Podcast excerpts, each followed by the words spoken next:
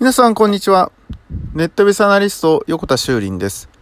えー、今日もですね、人工知能のことについて考えていきたいと思うんですけど、えー、人工知能を語る上で結構面白い視点がありまして、えー、それはですね、モチベーションということなんですね。え、モチベーションっていうのは人間がですね、何か物事をやろうと思うときに、いくらこうやりなさい、ああやりなさいとか、えもしくは自分の能力でできると思っていても、えモチベーションがないえー、保てない時とかっていうのは、どうしてもね、やる気にならなかったり、うまくいかなかったりすることがあると思うんですね。えそのような人間っていうのは、その感情だったり気持ちっていうものが、その上下していてですね、安定していない。もしくは、そのモチベーションっていうものは、なんか客観的なこととか、えー、外からの圧力によってですね、えー、起きたり起きなかったりするようなことがあって、これによって人間はかなり左右されてると思うんですね。なので、その、仕事ができる人、できない人とか、あのー、頑張ってる人、頑張っていないっていうことを考えたときに、モチベーションっていうのをどうやって自分で作るとか、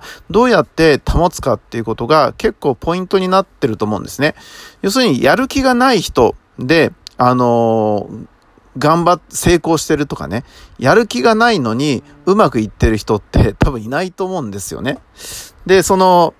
そういう気持ちの部分っていうのが結構大きい要素だったりするんですね。では、自分の中でそのモチベーションを保ったり、モチベーションを上げていくときに、どうやって自分の気持ちをコントロールしているかということなんですね。で、もしかしたらメンターって呼ばれるような人、自分の、まあ、例えば妻であったりとか、友達だったり、まあそういう存在の人の、えー、ことによって自分のモチベーションが保たれたことで、うまくいくとかっていうこともあるんじゃないかなと思うんですね。で、この辺が人間の僕はいい点でもあり、欠点でもあると思ってるんですね。えー、人工知能やロボットにおいて、このモチベーションっていうのは現時点ではないわけですね。まあ、あるとしたら、そのバグがあるとかですね、えー、変な、えー、スパムでですね、えあの、パソコンが重くなるとか、えあの、遅くなるみたいなことはあったとしても、それは、あの、直接的な要因ではなくてですね、あるけど、えないわけですよ。